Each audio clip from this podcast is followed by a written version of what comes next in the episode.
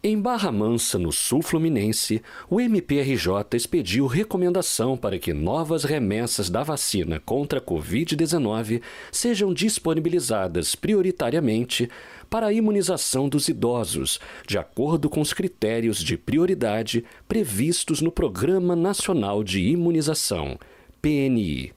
O Ministério Público do Estado do Rio de Janeiro vem desde o início da pandemia acompanhando e fiscalizando as medidas de enfrentamento que estão sendo adotadas pelos municípios e pelo Estado.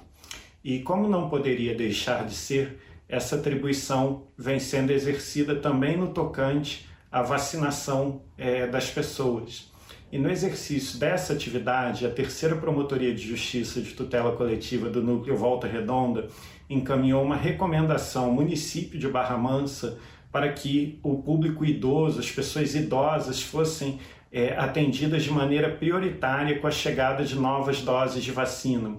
Isso porque é necessário que a escolha, a definição das pessoas a serem vacinadas é, seja feita de acordo com o Programa Nacional de Vacinação e com a escolha e adoção de critérios objetivos, claros, impessoais é, para a definição das pessoas a serem vacinadas, levando em consideração por exemplo, quem são as, os, as pessoas mais vulneráveis à doença, é, qual público que apresenta a maior taxa de letalidade quando infectado. E foi diante de todo esse contexto de escassez de vacinas e da necessidade de adoção de critérios prioritários objetivos que foi expedida essa recomendação. Caso a recomendação não fosse atendida, seria possível que o Ministério Público adotasse outras medidas para fazer valer é, essas orientações expedidas ao município de Barra Mansa, inclusive a, a, o ajuizamento de uma ação judicial em face da municipalidade.